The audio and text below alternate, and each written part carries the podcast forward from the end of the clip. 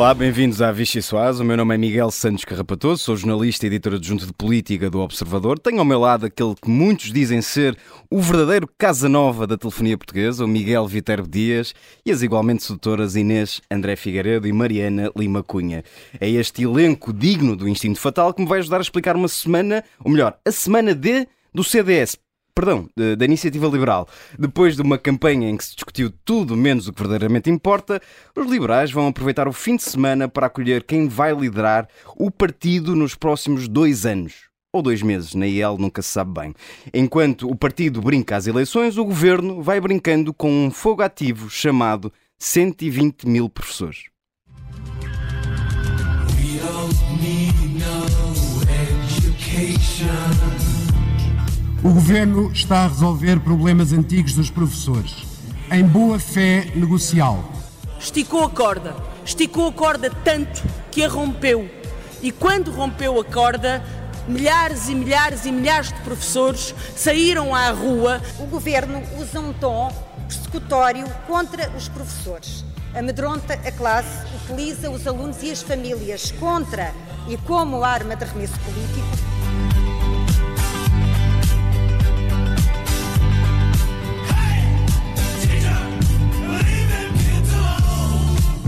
Esta vontade de diálogo e negociação nunca foi interrompida. É tempo de recuperar a serenidade, de continuar a negociar. Nós somos uma equipa e quando um membro do governo fala, fala em nome de todos.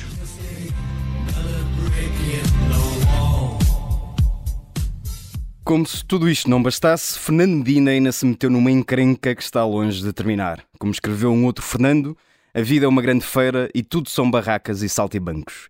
Sorte em Luís Montenegro continua a sua cavalgada triunfante até ao poder. Só que não, só que não. O caso Espinho continua a ser um espinho na garganta do líder do PSD e os adversários começam a sair das sombras. Para discutir tudo isto e muito mais, venha daí a refeição mais deliciosa da política portuguesa.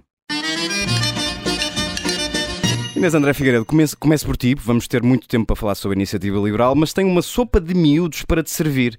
Miúdos porque eh, o partido que tu acompanhas virou um, um conjunto de garotada. São palavras tuas? Eu queria só dizer Mas... uma coisa antes que é, citando Mark Twain, Miguel Carrapatoso, as notícias sobre a minha morte podem ser manifestamente exageradas e sobre o que estás a dizer iniciativa liberal. Veremos, veremos. Sim. Já me enganei muitas vezes. Mi Mark Miguel... Twain ou Nuno Mel, queria dizer.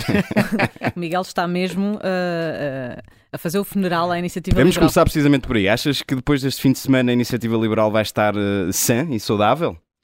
Acho que depois deste fim de semana a iniciativa liberal vai ter de se levantar, porque na verdade aquilo que se passou nas últimas semanas foi. Um, tudo menos uma coisa bonita. Estas tricas internas que tomaram conta da campanha da iniciativa liberal, uh, no fundo, acabaram por uh, deixar, não diria estragar todo o trabalho feito até aqui, mas por dar. Uh, acabaram por tornar complicado ver a iniciativa liberal de outro ângulo. Ou seja, uh, a iniciativa liberal vinha a fazer um trabalho mais ou menos uh, coeso, apesar de estamos a falar do quarto presidente em, em, em cinco anos, mas vinha a fazer um percurso uh, mais ou menos coeso, repito. Uh, e a partir deste momento estamos a falar de um partido que tem, parece que tem mais problemas internos do que opções para o país, porque realmente foi isso que se teve a discutir uh, dentro da campanha da Iniciativa Liberal. Aliás, até há dois candidatos que uh, disseram durante os debates, durante as entrevistas, que primeiro tinha de se resolver o que se passa dentro de casa e que depois uh, então se olharia para, para o futuro. Mas gostava de dizer, já agora, sobre esta sopa de miúdos, uh, que estamos no último dia, hoje é sexta-feira, uh, antes desta convenção.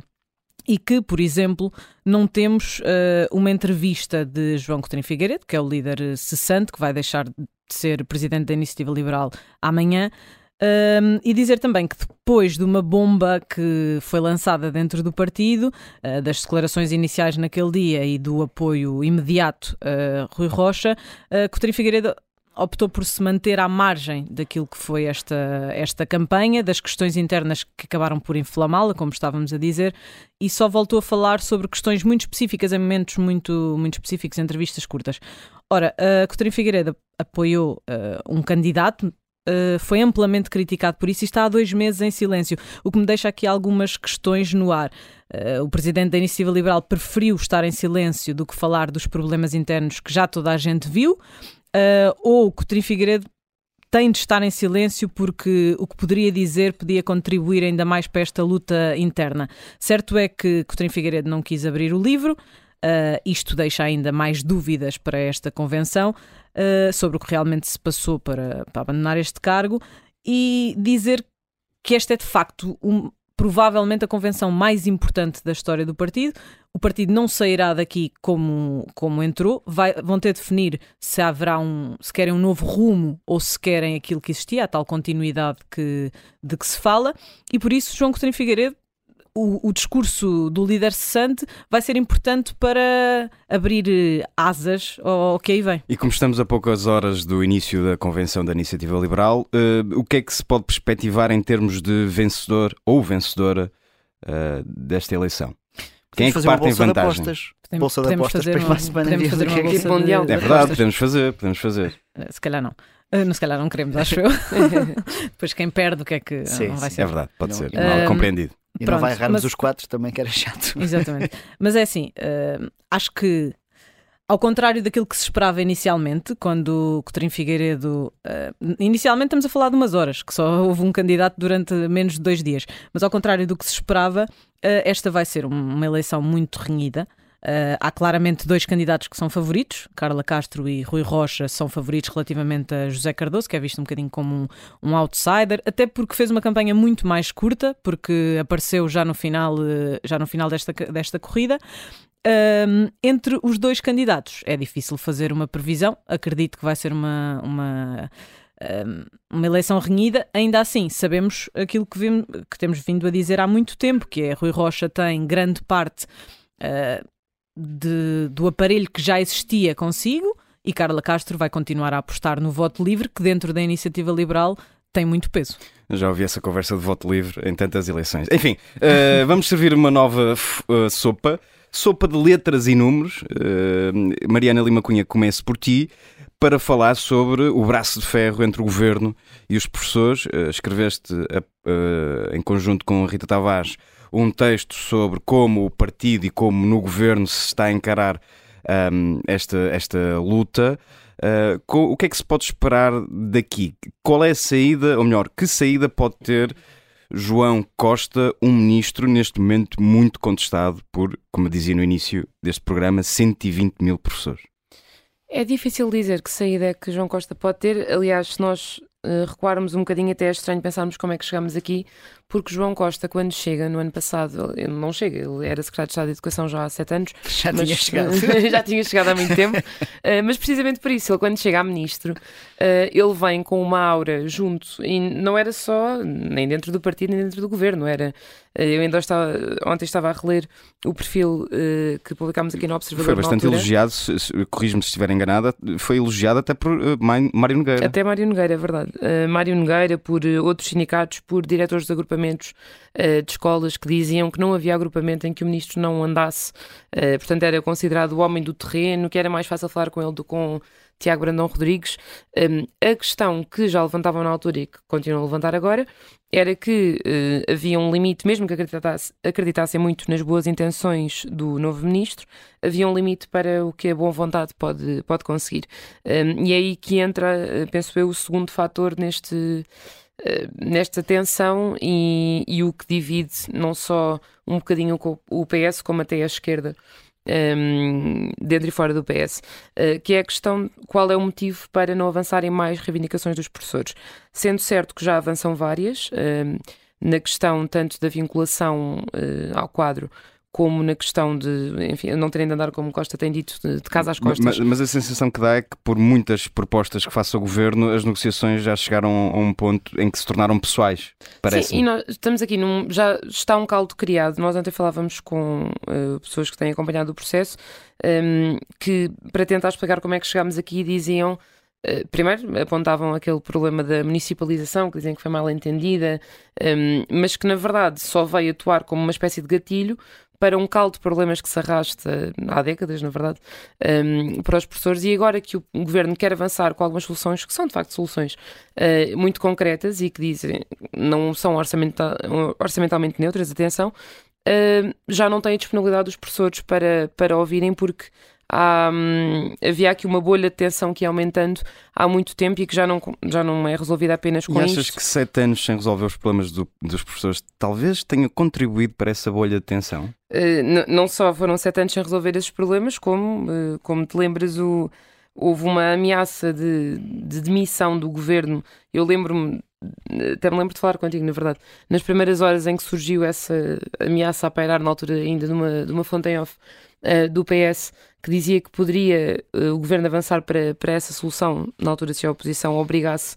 a contar o tempo de serviço dos professores, que é a reivindicação que continua a não ser atendida, um, e que eu lembro-me de ficar um bocadinho em choque com essa perspectiva, e de facto foi uma guerra que o governo escolheu comprar na altura, com, eu acho que. Uh, ecos que ainda se ouvem agora, com uma tensão latente que não, que não se resolveu, e nós chegamos aqui sete anos depois de, de, de Costa estar no governo um, e antes depois dessa ameaça de demissão, com o mesmo problema em cima da mesa, que é a recuperação do tempo de serviço, nem sequer é uma, uma questão que esteja a ser equacionada pelo, pelo Governo, mesmo com a pressão de Marcelo Rebelo de Sousa, isso é uma coisa que é dada como fechada. O Governo diz, nós temos é aqui mais umas questões que são concretas, que podem melhorar a vida de muitos professores, que podemos atender. Agora isso nem sequer é um, um ponto de partida para, um, para, uma conversa. Se António Costa quisesse ir embora, podia usar essa do tempo de serviço outra vez. Exato. se calhar está aí uma série, se calhar está aí uma, uma série Agora o problema é que com a maioria é mais difícil dizer já estão a obrigar a fazer isto e portanto agora tens mesmo de lidar com, com os professores e com a manifestação que já, nova que já foi anunciada hoje, portanto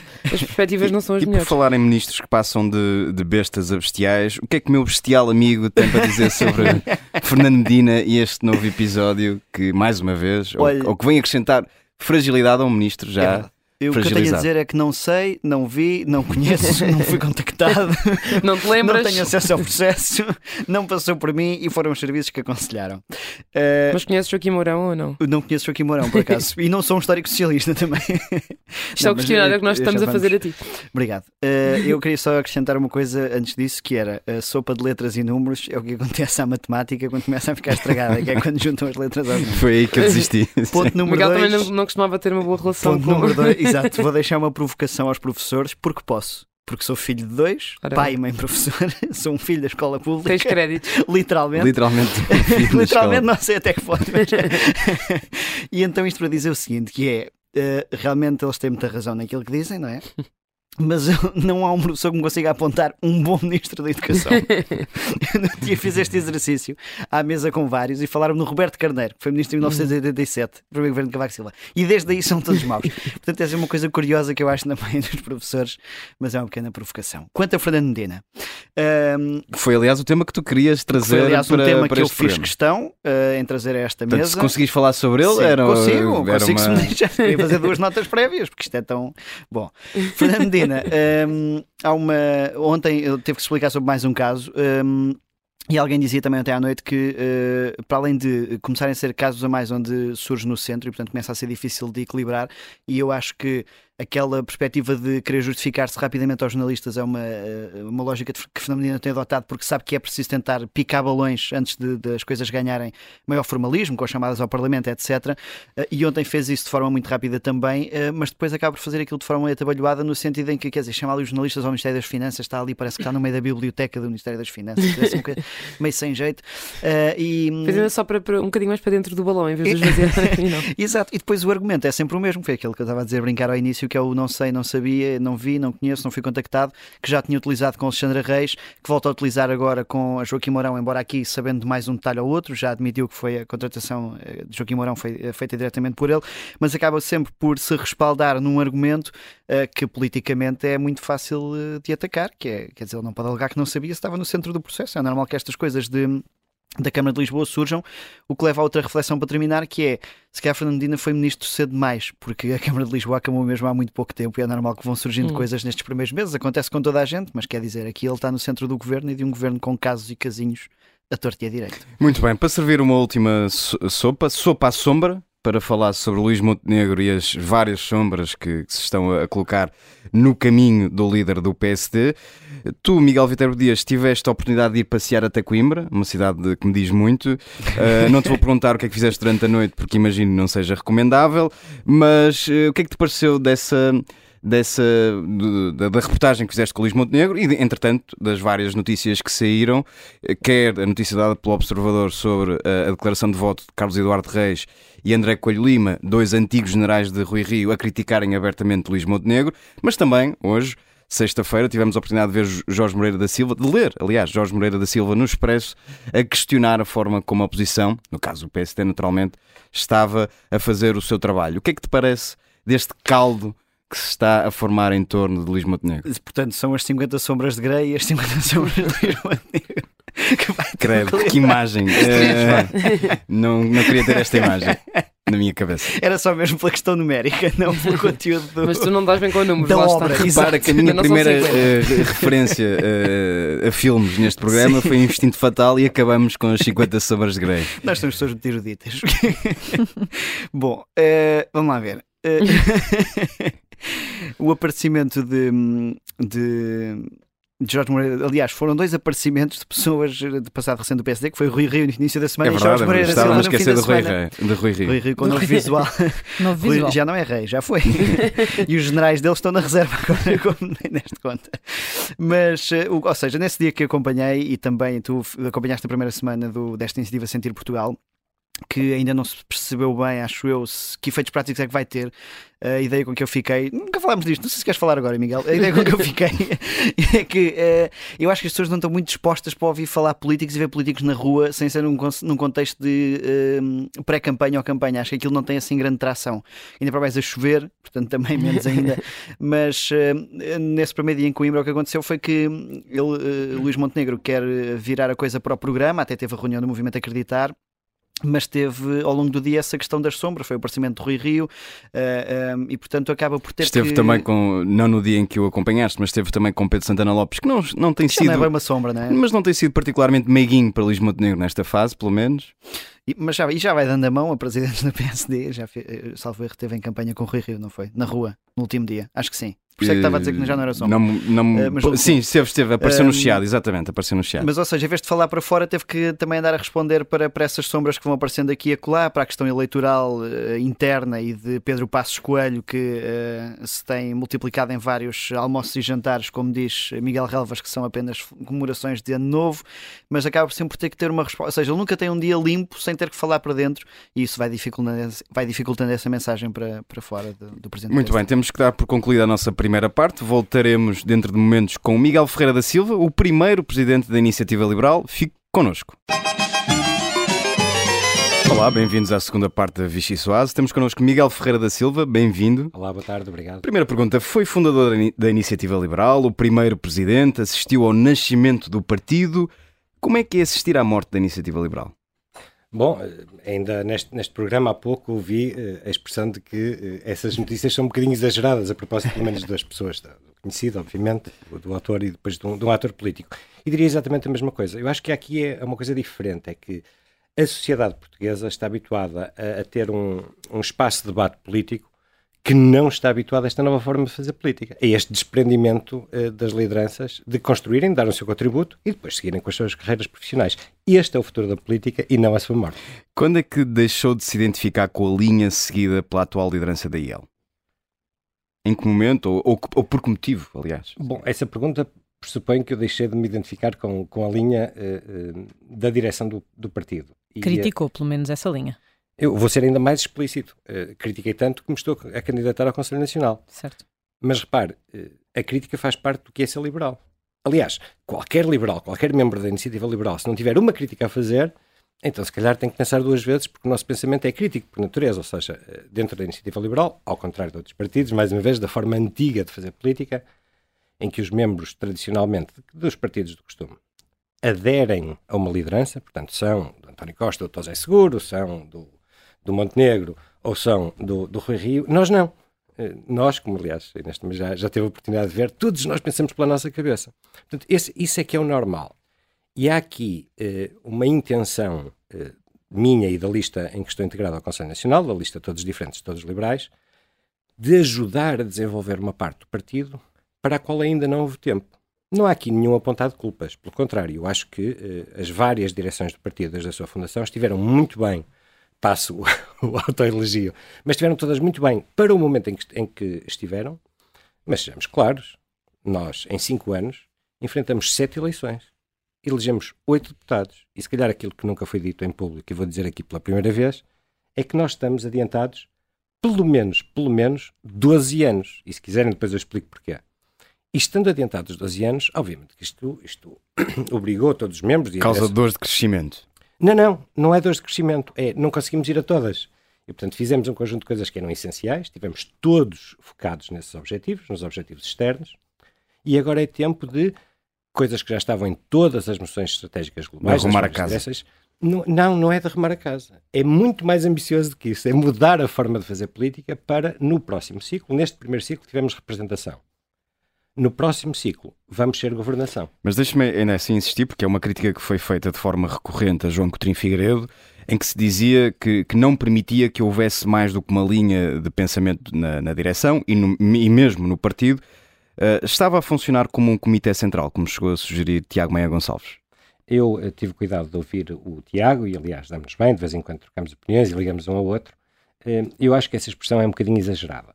Percebo que é mais, a forma mais fácil no, no debate público de exprimir uma ideia, mas acho que é exagerada. O que aconteceu, na minha opinião, e também sendo abundantemente claro, é que nós, Iniciativa Liberal, temos o hábito de aproveitar as melhores qualidades dos nossos membros, apesar de serem membros de base ou serem o presidente. E no caso do João Cotrim, há uma coisa que é inegável.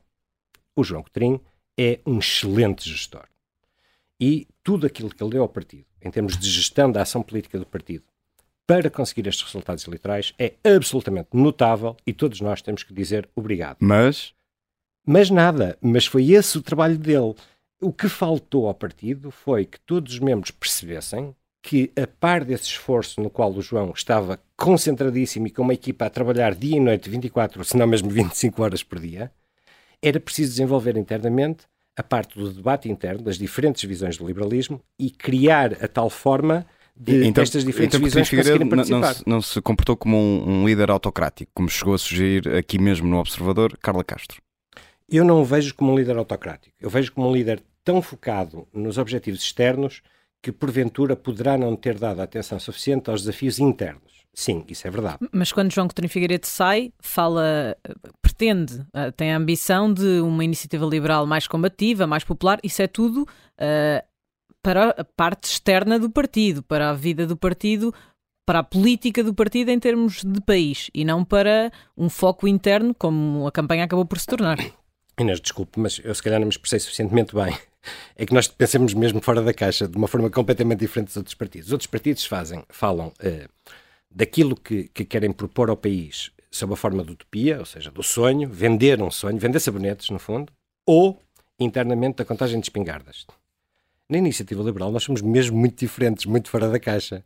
O que nós queremos é criar valor dentro do partido para que a próxima, ou melhor, as próximas direções do partido estejam em condições plenas de poder abraçar um desafio governativo. E para isso, repare, entre os nossos membros temos pessoas com carreiras profissionais, carreiras académicas, carreiras eh, pessoais até, absolutamente extraordinárias, que até hoje não conseguiram dar todo o seu contributo por dois motivos muito simples. Primeiro, porque éramos muito poucos, e segundo, porque nós tivemos um sprint atrás do outro. Isto foram sete eleições em cinco anos. Foi brutal. Foi absolutamente brutal. Uh, Miguel Ferreira Silva, deixe-me ir aqui uma coisa em que a Iniciativa Liberal se assemelha mais aos antigos partidos. Uh, olha que não, olha que não. Uh, vamos ver. No seguimento de um Conselho Nacional de, de, do partido, acusou João Coutinho Figueiredo de o ter interrompido com expressões usadas para parar o gado. o que é que quis dizer com isto? Ou que expressões foram estas? Quis dizer, bom embora eu, eu seja um defensor uh, absoluto da, da transparência, embora seja um, um defensor uh, absoluto da transparência da, da atividade do partido e dos debates, gerou-se um consenso no Conselho Nacional para não trazer cá para fora os detalhes dos debates que acontecem lá dentro. E, portanto, eu submeto-me, respeito essa decisão do partido e não lhe vou contar aqui os detalhes que não estão na ata. Mas posso lhe dizer duas coisas. Eu acho que o João eh, fez uma leitura política sobre este momento do partido e sobre uh, aquilo que ele quereria ou não quereria para o futuro. E quando percebeu que o partido estava, estava diferente, estava muito maior. Repare que nas últimas eleições para o Conselho Nacional, portanto, os, os atuais conselheiros, eu incluído, fomos eleitos eh, quando o partido tinha menos de 2 mil membros. Hoje temos mais de 6 mil. Portanto, o partido triplicou. É um partido diferente. E é normal, é bom. No próximo ciclo será outra vez a mesma coisa. O que eu acho que aconteceu nesse Conselho Nacional é que o João, como está habituado a ser, e é, um excelente gestor, eh, pensou que podia ou que devia dar o seu contributo a ajudar a gerir esta transição. E aí eu discordo dele. Acho que uh, um, um, líder, quando se demite, deve, deve se afastar. Deixar, exatamente. Ele... não, mas mais do que isso, deve deixar que as regras da sua sucessão sejam feitas sem a sua presença. E ele e tentou acho... uma sucessão dinástica, quase. Não diria isso. Eu acho que ele está tão preocupado com o futuro do partido que teve a tentação de voltar a dar o seu melhor. Mas neste caso, era preferível não o ter feito. O que se passou no Conselho Nacional foi simplesmente uma coisa desse género, ou seja, João queria tanto que, que a discussão avançasse num determinado ponto um, que, que, enfim, que, que, se exaltou um bocadinho. Eh, mas, mas, aliás, o resultado disso está à vista. É público que amanhã, infelizmente, vamos ter uma discussão logo no início da convenção que eu espero que um próximo Conselho Nacional, mais participado, mais plural, em que os debates tenham tempo, para as pessoas não se exaltarem e participarem com respeito, com civilidade, com pluralismo, que resolva uma série de problemas que nós vamos ter amanhã de manhã, nomeadamente a propósito daquilo da segunda volta. Isto é uma coisa perfeitamente. Uh, aliás, até posso, até posso fazer outra revelação. Sendo eu Conselheiro Nacional e estando nesse Conselho Nacional, e agora não estou a cometer nenhuma inconfidência, porque estou a falar daquilo que eu falei e não daquilo que outros disseram no Conselho Nacional, eu estive lá a defender a, a aprovação da segunda volta, que não teve provimento, por um motivo que nada tem a ver com as listas. Repare, nada. É um motivo puramente técnico. Mesmo antes tinha-se tinha uh, votado para que os membros na convenção tivessem direito à abstenção. Como expressão de voto, ou seja, que tivesse um quadradinho no boletim de voto a dizer abstenção. Ora, isto para mim é um disparate. Porque imaginem o cenário, claro que não vai acontecer, mas imaginem o cenário da abstenção ter a maioria seria o fim do mundo em cuecas. Portanto, por esse motivo, nada a ver com listas, uh, por esse motivo eu defendi que devíamos ter uma segunda volta. Mas a verdade é que amanhã depois haverá pareceres jurídicos, com certeza, e posições políticas, e eu, eu já, já me manifestei no Conselho Nacional, não quero voltar a fazê-lo, mas é muito importante que estes tais processos internos de que falávamos se, há bocadinho se sejam Exatamente, sejam uh, mais fluidos. É um assumido apoiante de Carla Castro, crítico uh, de uh, uma grande parte das posições, ou uma parte das posições desta atual direção. Como é que explica que esteja a apoiar uma candidata que, apesar de várias oportunidades que teve ao longo dos últimos anos, nunca criticou o rumo que o partido estava a seguir?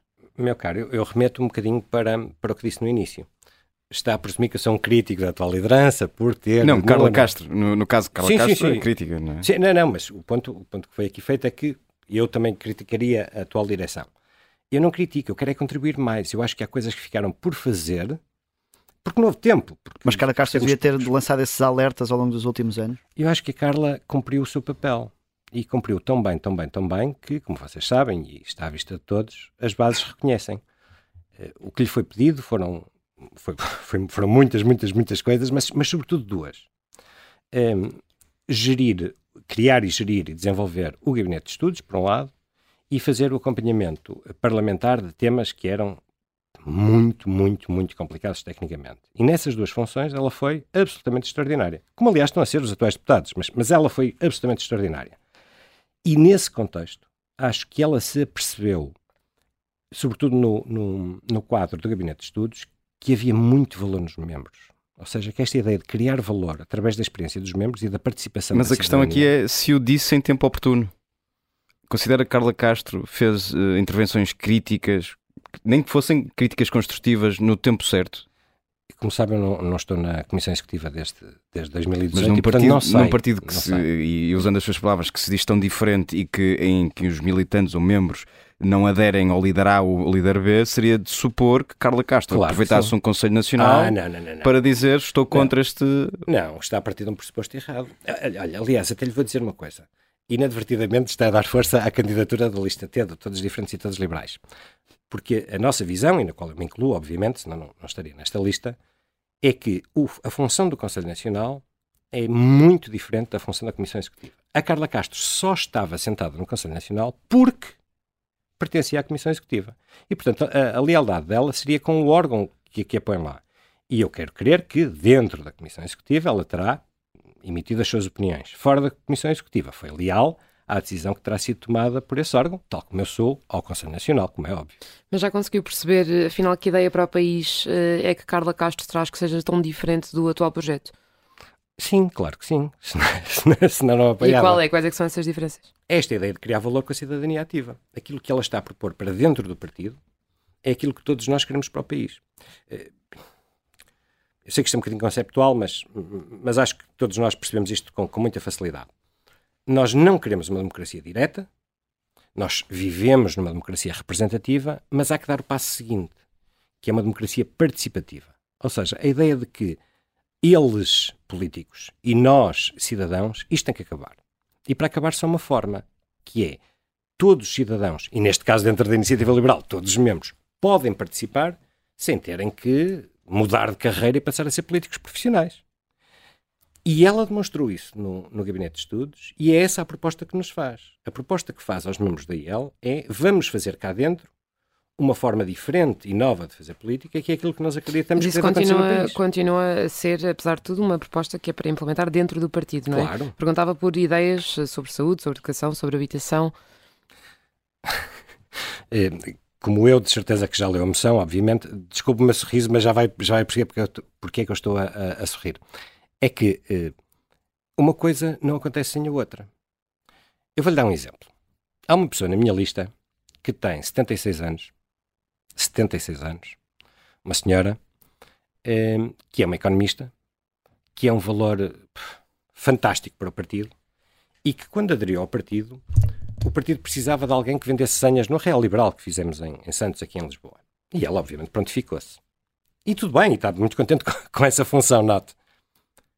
Mas se calhar nós devíamos aproveitar esse valor, ou melhor, essa capacidade, para criar valor dentro do partido, para que essas propostas de que fala viessem a acontecer no Parlamento. Mas não Mas... acha que um partido que tem oito deputados no Parlamento devia também falar mais para fora, sendo que esta é uma campanha interna, muito bem, mas estes deputados vão continuar no Parlamento claro, e sim. os portugueses não sabem o que é que os candidatos querem? Sabem, sabem.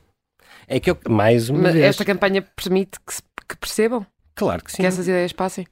não notou que havia muito poucas diferenças entre os candidatos. Mas, na, mas aproveitamos que está aqui. Qual é, qual é a, a, grande proposta de Carla Castro para a habitação, por exemplo?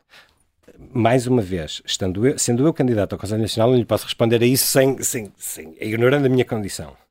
O que está aqui em causa, e é essa a, a vossa verdadeira pergunta, que é o que é que diferencia os candidatos em termos de projeto para o país. Exatamente. Não há diferença em termos de, de, políticas públicas, não há grandes diferenças entre um e outro. Há pequenos detalhes, mas não há grandes diferenças. E ainda bem. Porque isso vai mostrar que este é um partido de ideias e em que todos nós temos, não, concordamos nessas ideias. Isso não faz lembrar um bocadinho, por exemplo, o caminho que o CDS seguiu em que uh, era muito difícil distinguir, agora nesta última luta, Nuno Melo e Francisco Rodrigues Santos, o que é que defendiam de diferente e perderam-se em guerras internas Ahá, e, não, e não chegaram a, nenhuma, a nenhum projeto diferente. Agora sim também custar às cordas. Porque essa, essa é que é a verdadeira questão. Que, que, me parece que o vosso papel como, como comunicação social e como escrutinadores do espaço público, e bem, e ainda bem, esse é o tema fundamental. Será que a IEL se vai deixar encurralar numa luta de fações ou vai de facto cumprir o desígnio que sempre teve de criar uma forma de fazer política em que os membros possam participar sem ficarem fechados em caixinhas de serem apoiantes da Carla, do Rui, do Zé. E uma campanha interna sem ideias para o país eh, augura algo sem bom ideias? para o país. Eu, eu já, eu, por exemplo, já lhe perguntei qual é mas, a grande ideia de Carla Castro para a habitação, por exemplo, e posso falar de educação ou saúde. não, não, não vou falar do programa político que nós aprovamos há menos de um ano, há um ano, exatamente, na última convenção, que está em do programa eleitoral, perdão, que está em vigor e que ambos os candidatos eh, não só se comprometeram a cumprir, como representam na Assembleia da República e quanto, obviamente, enquanto membro, até como membro de base, quando... Mas quando se elege, elege aliás, um, um líder, espera-se que tenha uma, uma, impressão digital própria, uma ideia própria para a habitação, para a saúde, Porquê? para a educação. Mas porquê? Repare, porquê que há de ser a Carla Castro, ou o Rui Rocha, ou o Zé Cardoso o nosso Messias? Essa é a ideia que tem havido no debate político que é errada. Alguém aqui acredita que o António Costa sabe todos os detalhes de todo o seu programa e de tudo aquilo que está a acontecer? Ou, ou o Montenegro ou qualquer outro? É exatamente essa ideia que vendem aos portugueses, que há um senhor que venha aqui salvar-nos Há a um todos. candidato à liderança de um sabe partido que tem ideias próprias. Não, não, não. Parece-lhe não, uma ideia não, errada. não, não, não, mas ideias próprias têm, ambos. Aliás, os três, perdão. O Zé Cardoso também. Eh, e é muito interessante a entrada do Zé Cardoso nesse, nesse contexto. Mas a questão é, precisamente porque o João Coutinho fez um bom trabalho em focar o partido em desafios externos, que é aquilo de que todos nós falamos até agora, há uma solidez das medidas apresentadas pela IEL que é representada pelos vários candidatos. Então está confortável, como membro da EL, como primeiro presidente, que uma, uma corrida interna dentro da iniciativa liberal só fale sobre problemas internos. Não, num está- partido não, que tomou, claro, como claro disse- que não, claro que não, claro Foi foi o que aconteceu. Claro que E, e ah, pelo aquilo que acabou de dizer, concorda com isso. Não, não, não, não, claro que não. Eu adoraria que estivéssemos a falar de, da próxima governação. E, e precisamente por sentir isso é que, quando me foi feito o desafio de eh, voltar a pegar nesse tema em sede do Conselho Nacional, aceitei. Sim, é preciso começarmos a falar de governação. É preciso pegar, como agora foi dito, em temas como a habitação, mas não só. Por exemplo, se, se nós fizemos, nós na lista T, fizemos um, um- um fórum de participação para todos os membros que quisessem, quisessem participar. E houve uma série de temas que os próprios membros da IEL queriam ver dis- discutidos. Logo à cabeça, a reforma do Estado, mas há vários outros, por exemplo, a segurança social, que todos vocês sabem, está no nosso programa político, ainda de 2018, que será em três pilares. Mas o que é que isto quer dizer? Outro exemplo ainda mais, mais gritante: eleições europeias. O líder que nós, ou a líder eh, que nós elegermos neste fim de semana, vai enfrentar ele- eleições europeias. Eu estou muito pouco preocupado em quem é o cabeça de lista. Então, Então deixe-me perguntar. Mas estou preocupado com outra coisa, quer saber? Diga, só, Todos, por favor, que todos, fim.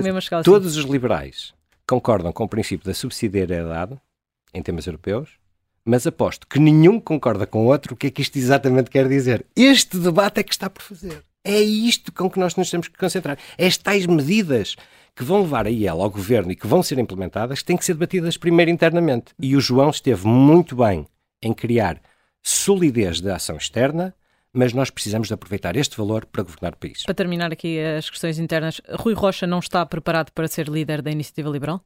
Eu quero acreditar que sim. Eu conheço, conheço mal, por- mas eh, se calhar por- porque ele teve numas ações e eu noutras, mas conheço mal. Mas daquilo que vejo, até no Parlamento, é bastante óbvio que sim. Qualquer um dos três candidatos está preparadíssimo para, para assumir a liderança do partido. Então, deixe-me fazer-lhe a pergunta de outra forma. Se Rui Rocha vencer, teme que exista uma tentativa de saneamento de todos os que- se opuseram ah, à linha oficial do partido? Nem tal me, pa- me passa pela cabeça. Agora sim, estou com o Tiago Manhã. Mas ao contrário, isto não é o PCP, por amor, amor de Deus, era o que faltava. Mas falava do perigo da balcanização da iniciativa liberal. Isso é Sim, um perigo. isso existe, isso existe, é verdade. Mas existe num outro, num outro sentido. Repare, quando as pessoas não, não sentem esta capacidade, ou melhor, estes fóruns de participação individual, qual é a tendência que têm? É normal, é de se agregarem em grupos que têm ou a mesma queixa ou o mesmo anseio. É perfeitamente nat- natural e normal. Se nós deixarmos que isto cresça, inelutavelmente temos dentro do partido fações e acontece-nos o que aconteceu ao CDS e provavelmente irá acontecer a seguir ao PS, já aconteceu ao PSD em parte. Mas a verdade é que há muitas críticas dentro da Iniciativa Liberal de que a atual direção ah, fez exatamente isso, saneou a opinião dos outros. Eu diria a mesma coisa de outra forma. A atual direção não teve tempo ou não esteve concentrada em criar esses mecanismos. Agora, isso é uma crítica? Sim, pode dizer O que, que é, teve é uma como crítica. consequência Mas, que mas eu houvesse não, saneamento? não, mas eu não levo a mal. E não levo a mal porque eles estiveram concentrados naquilo que na altura era urgente, que eram estes sprints eleitorais com o sucesso que todos nós sabemos. Portanto, podiam ter feito melhor? Sim. Eu quero que a IEL... nó- Nós somos sempre ambiciosos na iniciativa liberal. Queremos sempre mais. Eu eu quero uma IEL mais forte, melhor, com mais valor? Sim. Isso não foi feito? Sim, é verdade. Agora, leva a mal? Não, porque os resultados estão à vista. Uma última pergunta antes de avançarmos para o nosso segundo segmento. Eh, Ora, bola, já. Só, só para reforçar e para ficar absolutamente claro, porque eu não percebi bem o seu ponto. Se o Rui Rocha vencer, teme que exista essa tal balcanização de que falava? Não. Quero uma resposta mais, com mais eh, sumo, não é? Então aqui vai. Não, não temo. Na iniciativa liberal somos todos liberais. Lá está, todos diferentes, mas todos liberais. O que eu temo é outra coisa. É que a equipa que está à volta do Rui Rocha esteja tão focada na imagem externa da iniciativa liberal, na imagem, desculpem, mas para vocês, não é? que não tenha tempo, o ensejo, se calhar, de criar valor nas tais propostas de que falava. Eh, falou-me da habitação, mas eu falo da segurança social, que acho um tema profundamente urgente. E vários outros, e as questões europeias. E tenho, tenho, tenho receio que a, que a equipa, mantendo-se, estamos num ciclo diferente. Aí ele teve um ciclo de conseguir representação. Está conseguido. O próximo ciclo é de governação. É que Rui Rocha mesma... comenta os mesmos erros que Coutinho Figueiredo. Eu vou mais longe do que isso. A mesma equipa que nos fez ter sucesso na representação não é necessariamente a mesma equipa que nos faz ter sucesso na governação. E ponho eu uma pergunta. A sério, digam-me vocês, como observadores atentos, no observador. Se nós conseguimos mudar de líder com esta frequência, e toda a gente, cada vez que mudamos, sendo minúsculos no meu tempo, bastante grandes com o Carlos e enormes com o João, de cada vez que um líder sai, ai meu Deus, isto vai acabar, vai ser o fim do partido. E nós provamos que crescemos, que temos ideias sólidas, porque é que mesmo não há de acontecer à equipa? Então, podemos mudar de líder, não podemos mudar vamos, de Vamos acompanhar de perto essa, essa, uh, esse, esses resultados. Uh, vamos avançar para o segundo segmento, como dizia, bloco carne ou peixe. Recordo que só pode escolher uma de duas opções. Venha daí a trilha. fome. a quem preferia fazer uma visita guiada na livraria Lelo? João Coutinho Figueiredo ou Carlos Guimarães Pinto? muito provavelmente o, o, uh, o, Carlos Guimarães Pinto, não porque ele não a conheça, e nisso se calhar conhece até melhor do que o João, mas porque tenho muita, muita, muitos temas de conversa com, com o Carlos que sempre tivemos e vamos continuar a ter ao longo da vida. Se tivesse a oportunidade de voltar a ser eh, presidente fundador Deus de um partido, quem escolhia para ter ao seu lado? Rodrigo Saraiva ou José Cardoso? José Cardoso.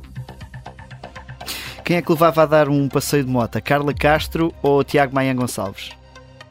Uau, idealmente os dois. Mota só tem um Mota com sidecar. Como sabem, eu tenho mais do que uma moto e, portanto, se um deles conduzisse, até podíamos ir os três.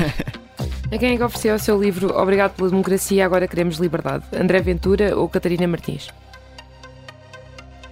Provavelmente André Ventura acho que, apesar do, do radicalismo de, alguma das de, algumas das suas posições, podia ser mais útil para, para o fazer descer à terra do que a Catarina Martins, que já, já está já lá de esperança.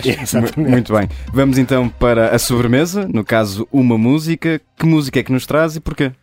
Trago o Lose Yourself do Eminem porque, porque me diz muito, primeiro, em primeiro lugar. Eh, gosto muito da música, mas mais até do que isso, porque eh, captura muito bem três coisas, que são a capacidade de acreditar, de acreditar até em si próprio, e não só de acreditar, mas de agir, mas ao mesmo tempo relativiza o sucesso, não é? aquela, aquela parte ali no meio em que ele relativiza o sucesso e, e fala das dificuldades de ser um superstar, faça não ser, a estar num trailer park, acho que é muito motivador para todos os cidadãos portugueses para perceberem que se tiverem oportunidade, se tiverem one shot, agarrarem-na e mudarem o país para o tornar mais liberal.